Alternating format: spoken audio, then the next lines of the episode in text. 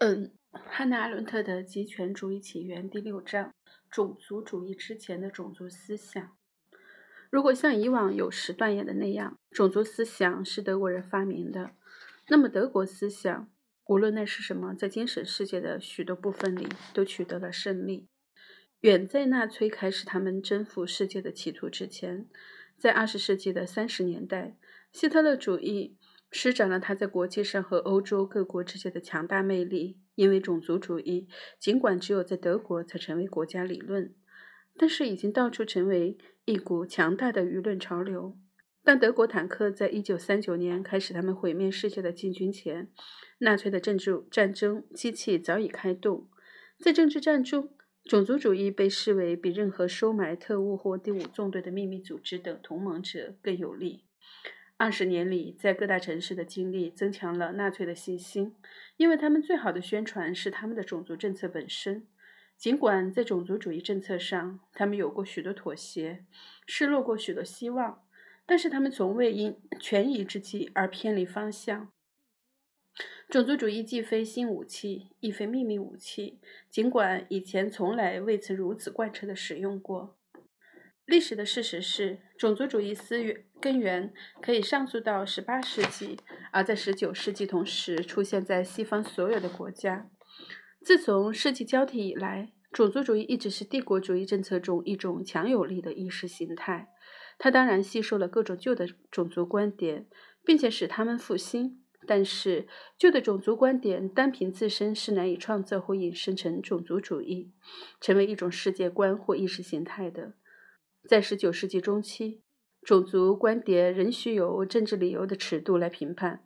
托克维尔就高比诺的理论而写信给他说，他们或许是错误的，而且相当是有害，当然是有害的。直到十九世纪末，才显出种族思想的威严和重要性来。它似乎成为西方世界的主要思想贡献之一。在争夺非洲的致命日子之前，种族思想还一直是许多种自由思想之一。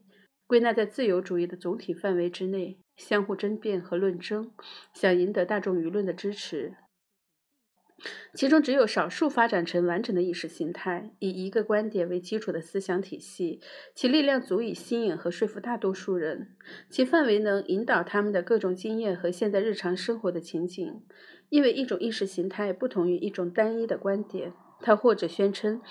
拥有解说历史的钥匙，或者拥有关于一切宇宙之谜的答案，或许拥有对隐藏隐秘的宇宙规律的心知。假定这些规律在统治自然和人，在人类信念的艰难竞争中，很少有几种意识形态能够赢得好的名足够的名声，而且只有两种能达到顶峰，击败其他各种。其一就是将历史解释为阶级之间的经济斗争。其二是将历史解释为各个种族的自然混战，两者都强烈地吸引了广大群众，能够取得国家的支持，成为官方的国家学说。舆论采纳这两种思想，竟也到了如此程度，超越种族思想和阶级思想，发展成强制性思想的范围。不光是知识分子，就连广大群众也从此根据这两种观点来接受对过去和现在的过事实的论述。我们时代的主要的意识形态中内在的信念的巨大力量不是偶然的。信念若不诉诸经验或愿望，或未知直接的政治需要，就难以成立。这些事实的可信度既非来自科学事实，例如各种达尔文主义者要我们相信的那样，亦非来自历史规律，例如历史学家在努力发现文明盛衰规律时假设的那样。每一种完备的意识形态。创造出来，继续发展，不断改进，成为一种政治武器，而不是一种理论教条。的确，在有时，种族主义的情况也如此。既如此，某种意识形态改变了它原先的政治含义。但若不直接同政治生涯接触，那是难以想象的。他们的科学方面内涵只在其次，主要在于提供无懈可击的论点的欲望。说它是其次，因为他们的说服力也抓住了科学家。使他们不再对自己的研究结果感兴趣，而是离开了实验室，匆忙地向各种各样的人鼓吹他们对生命和世界的新诠释。我们认为，如今，任何一一门科学都深刻地受到种族思想的渗透，不再是单纯属于其学科分类系统。这与其归咎于科学发现，不如这与其说归咎于科学科学发现，不如说应该归咎于这批科学的鼓吹者。这就反过来使历史学学家们，其中有些人认为种族思想应该归咎于科学，错以为某些语文学或生物学研究成果是种族思想得以产生的原因，而不是种族思想导致的结果。相反的判断倒是更接近真理。毫无疑问，强权即公理 （Might is right）。强权即公理的信，强权即公理的信条需要花上好几个世纪的时间，从十九世纪到十十七到十九世纪才征服自然科学，产生适者生存的法则。另举一例，如果德梅斯特和谢林关于蛮族部落是先先民衰亡后的移民的理论适应于十九世纪政治手段和进步论的需要，那么我们很可能从没有。听说过关于原始人的事，科学家们都不会浪费时间去寻找人与人之间的失去的联系。这不能责怪这些学科，而应该责怪那些科学家。他们与同时代的别人一样，受到意识形态的迷惑。种族主义是帝国主义政治的主要意识形态，主要意识形态武器。这一事实很明显，似乎让许多研究者宁可避开其貌似真理的旧图。相反，过去将种族主义概念错误地理解为一种夸大了的民族主义，这种错误仍在盛行。有价值的研究、有价值的研究著作，尤其是在法国，都证明了种族主义不仅是一种十分不同的现象，而且倾向于摧毁国家政体。这些著作一般都被忽略了。有些人目睹种族思想和阶级思想之间为争得对现代人头脑的统治权而激烈争竞争。认为前者是国家倾向的表现，后者则是国际倾向的表现。倘若相信前一种，即是为民族战争做精神准备；相信后一种，即是为内战制造意识准备。这些都是可能的，因为第一次世界大战中奇怪地混合着旧的民族主义和新的帝国主义的冲突，其中旧的民族主义口号仍然通过帝国主义目标的吸引力。对卷入大战的各国民众有着十分强大的魅力，但是第二次世界大战中到处都是卖国贼和勾结通敌者，这可能证明种族主义可以煽动起每一个国家的内战，而且也是有史以来所发明的制造内战的最巧妙手段之一。事实上，当欧洲各民族在准备建立并在某种程度上实现了新的政体时，种族思想就进入了积极活动的政治舞台。从一开始起，种族主义就蓄意地冲破了一切的国界，无论在地域上、语言上、传统上或任何别的标识，并且否认国家政治的存在。伴随着欧洲各代。欧洲各国大家庭的阴影不是阶级思想，而是种族思想。只要它最终生长成强大的武器，足以摧毁那些国家。从历史的角度来讲，种族主义在爱国主义方面的恶劣记录，比其他一切代表性的国际意识形态加在一起还多。而且，唯有种族主义才一贯否定人们的国家组织赖以建立的伟大原则。既由全人类的观念所保障的各民族平等和团结的原则。十八世纪法国的特点是对于最不同、最陌生，甚至最野蛮的民族兴趣逐步上升。这是清线和仿画中国画的时代。这是一个波斯人的信里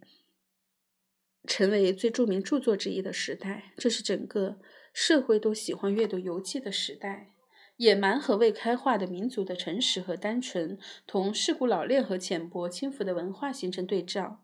早在十九世纪之前很久，法国社会大大增加的旅游机会，将欧洲以外的世界带回给国内的每一个普通的市民。十八世纪的法国社会曾努力把握欧洲边界之外遥远地方各种文化和各个国家的精神实质，追求人类新人种。的极大热忱充溢着法国大革命英雄们的心灵。他们同法西兰西民族一起，在法兰西的旗帜下，解放了每一种肤色的每一个民族。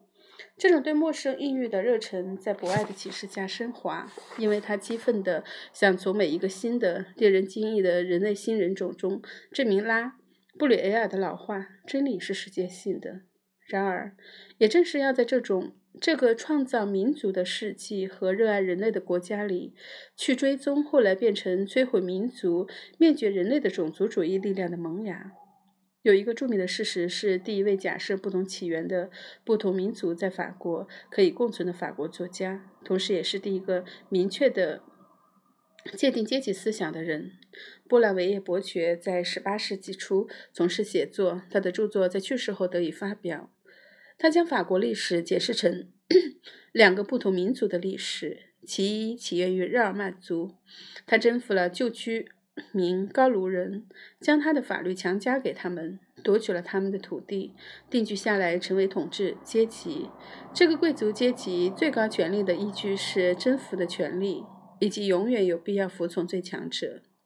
波兰维耶主要想寻找证据，反对正在上升的政治力量第三等级及其代言人，既由作家和律师组成的新团体。同时，他也必须和专制君主作战。因为法国国王再也不想作为身居首位的人来代表贵族阶级，而是想代表整个民族。在一段时间里，新兴的阶级在他身上找到了最强有力的保护。为了重新获得贵族阶级的无可挑战的首要地位，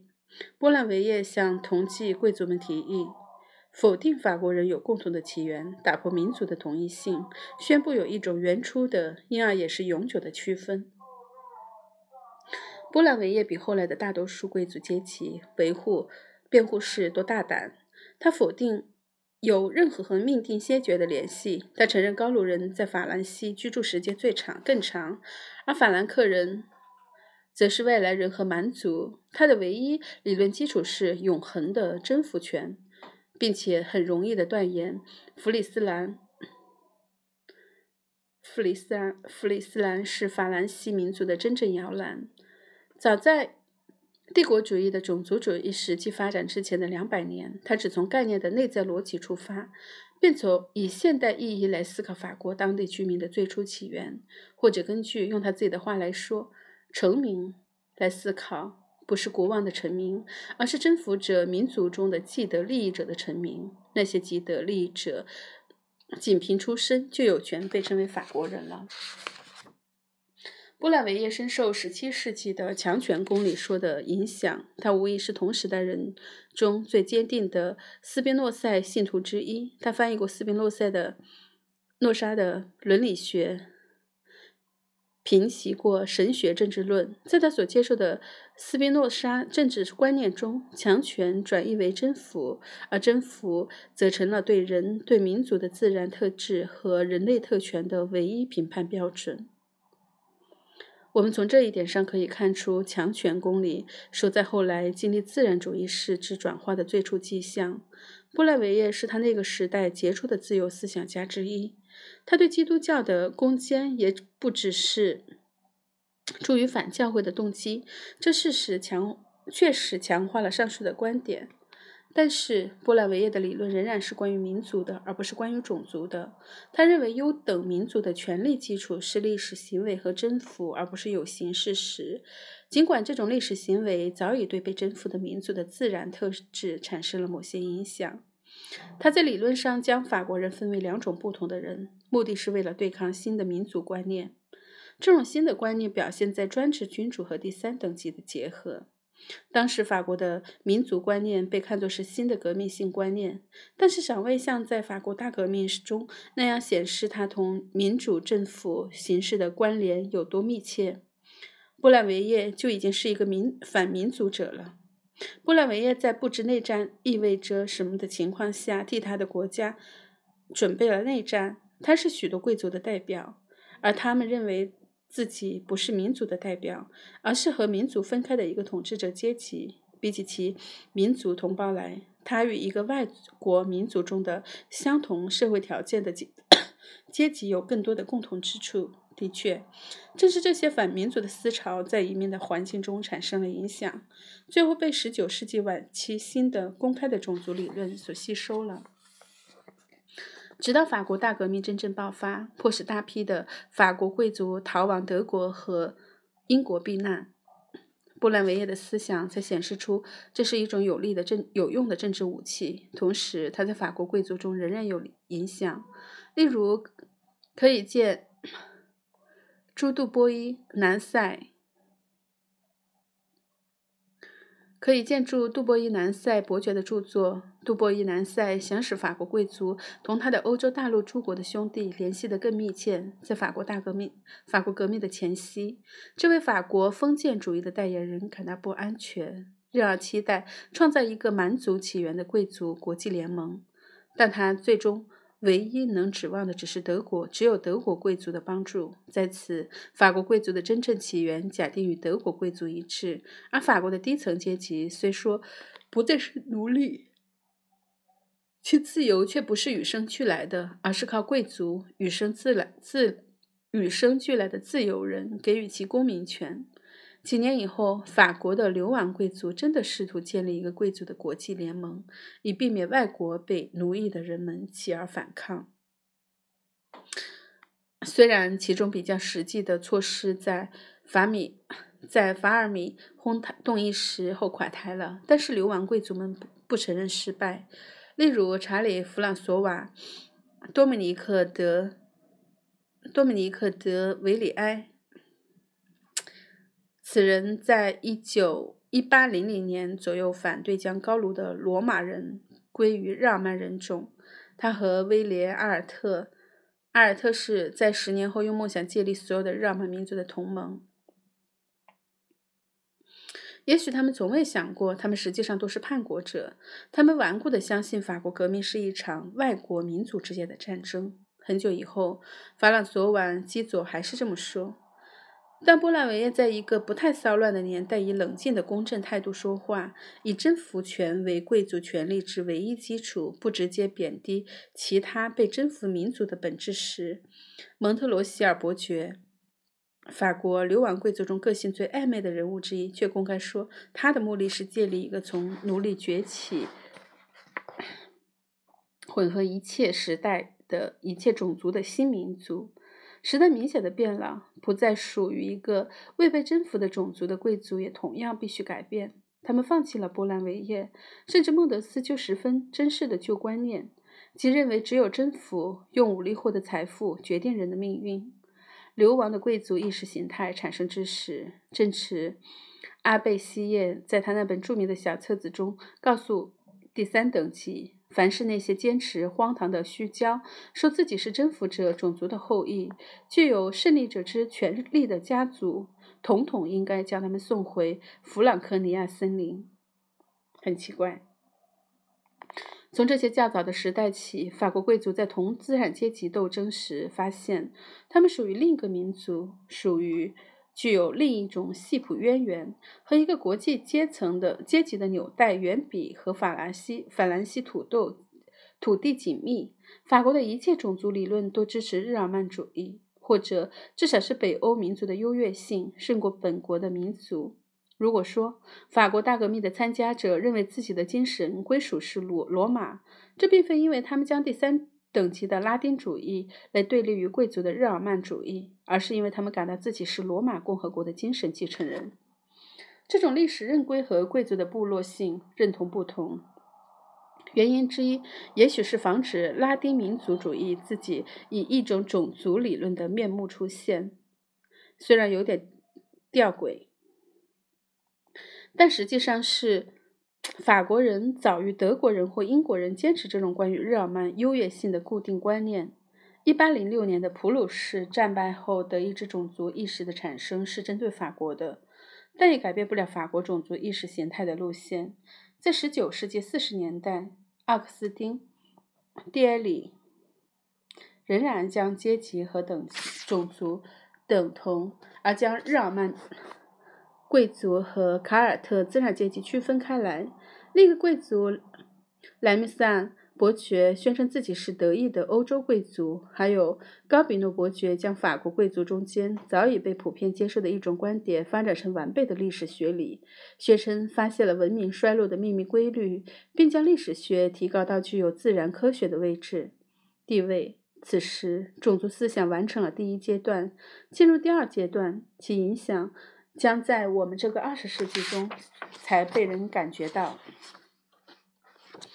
德国的种族思想在旧时普鲁士军队被拿破仑打败之时，并未获得发展。它的兴起归功于普鲁士的爱国者和政治浪漫主义，而不是贵族及其代表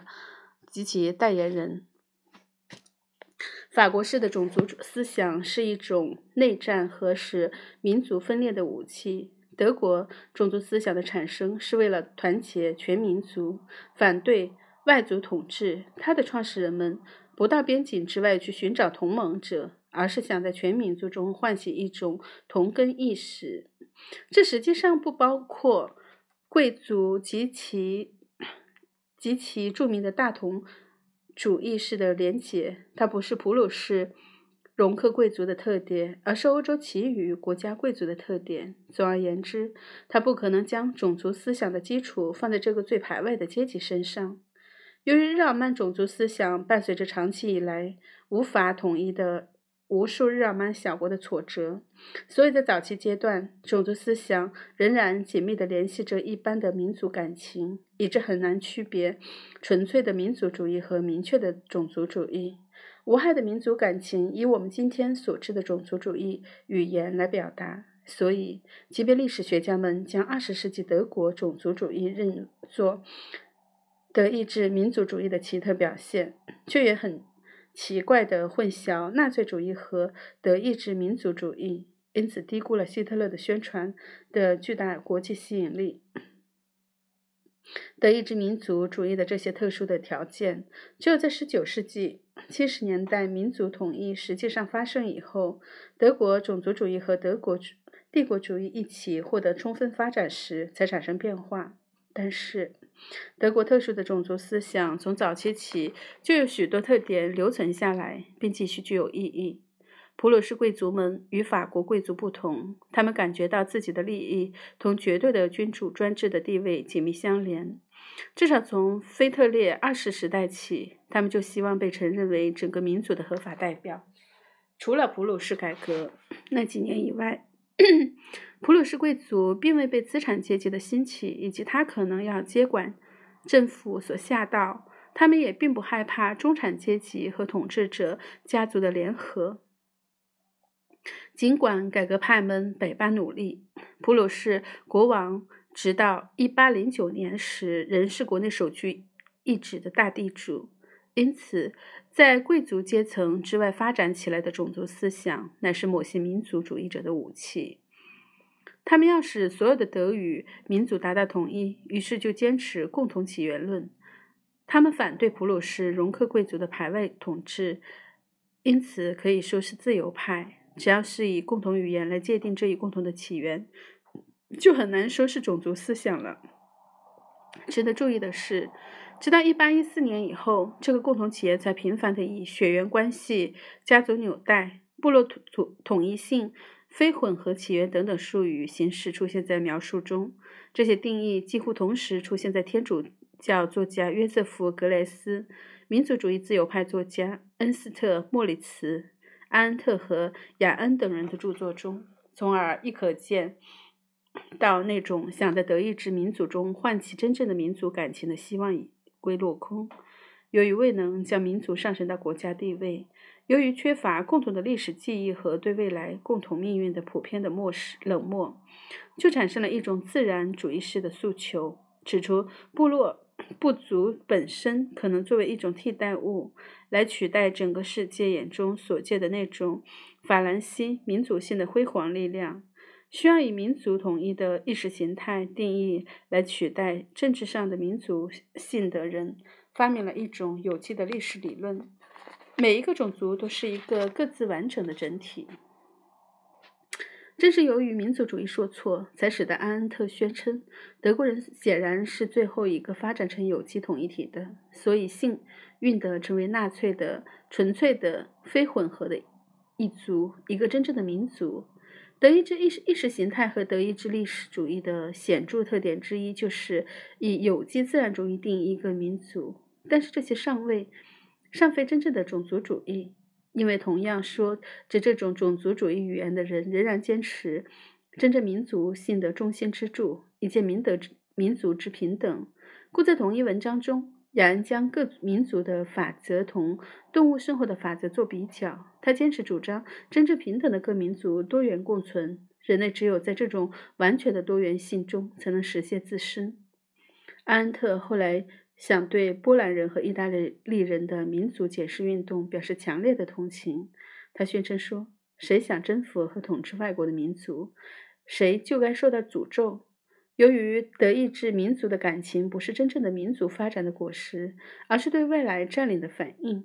造成了民族理论的奇特的消极特征。命中注定要在该民族四周筑起一道高墙，一种非地理和历史所能界定的边界。如果说在法兰西贵族的早先形成中，种族思想是作为内部分野的工具而发明的，结果转变为一种内战武器的话，那么德意志种族理论的早期形成是民族内部统一的武器，并且转化为民族战争的武器，就像法兰西民族中的一个重要阶级——法国贵族的衰落。如果第三共和国的敌人未能将种族思想复兴，那么这个武器就失去了效用。当德国完成民族统一时，倘若现代帝国主义的策划者不想使它使它复兴，这种有机历史性的理论就会失去意义。而复兴种族思想是为了吸引民众，并将其丑陋嘴脸掩盖在令人肃然起敬的民族主义外表下。德国另一种种族主义的来源与此不同。它尽管表面上离政治舞台十分遥远，但对后来的政治思想真正的具有更强烈的影响。政治的浪漫主义曾被指责为发明了种族思想，也发明了另一种可能不负责任的观点。亚当·缪勒与弗里德里希·施勒格尔在最大程度上表征出现了表征出现代思想的一般游戏性质，在现代思想的范围范畴内。几乎任何观点都可以从中暂时找到一席之地。从浪漫主义包含一切而又毁灭一切的狂热的嗜好中，没有一种真正的事事物，没有一个历史事件，没有一种政治思想是安稳可靠的。但是文人学士们却总是可以发明、发现新的创造性机会来发明新鲜的、令人感兴趣的观点。正如诺瓦利斯所说：“世界必须浪漫化。”应该使普遍事物具有高度意义，使一般事物具有神秘的外表，使无名之辈在著名人物面前也有尊严。这种浪漫化的对象之一就是子人民。这个对象在瞬间的关注之下，可以变成一个国家、一个家庭、一个贵族阶级或者其他身份。可能如同早期碰巧闪过一位知识分子的脑中，或者后来当这些知识分子明白了现实。生涯的艰难，应其赞助人的要求而做。因此，假如不涉及德国形式的浪漫主义，就几乎不可能研究十九世纪里非常丰富迷人、丰富而迷人的任何一种自由竞争的观点的发展。第一批现代知识分子所做的，并不完全是发明一种单一的观点，而是为现代德国学者的一般精神状态做准备。这些学者们不止一次地证明了。即便是一位浪漫主义者，也很难忽略，唯有现实是利害攸关的，以及他们所处地位的现实，否则就很难发现他们所不愿意遵从的那种意识形态。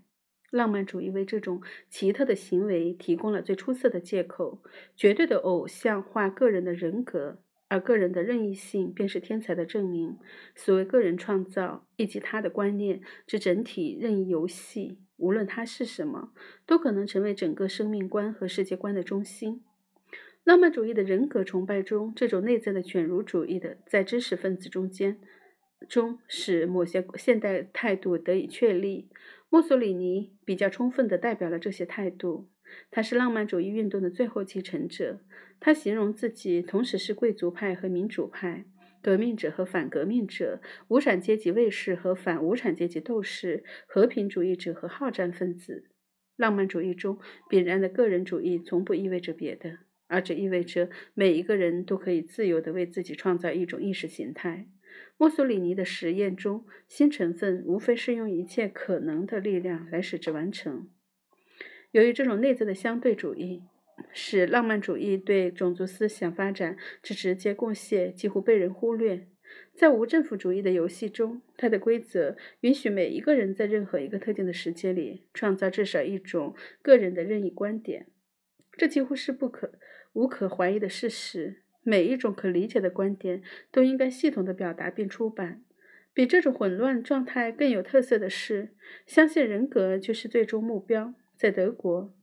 贵族与上层的中产阶级之间的冲突从来不在政治舞台上表演。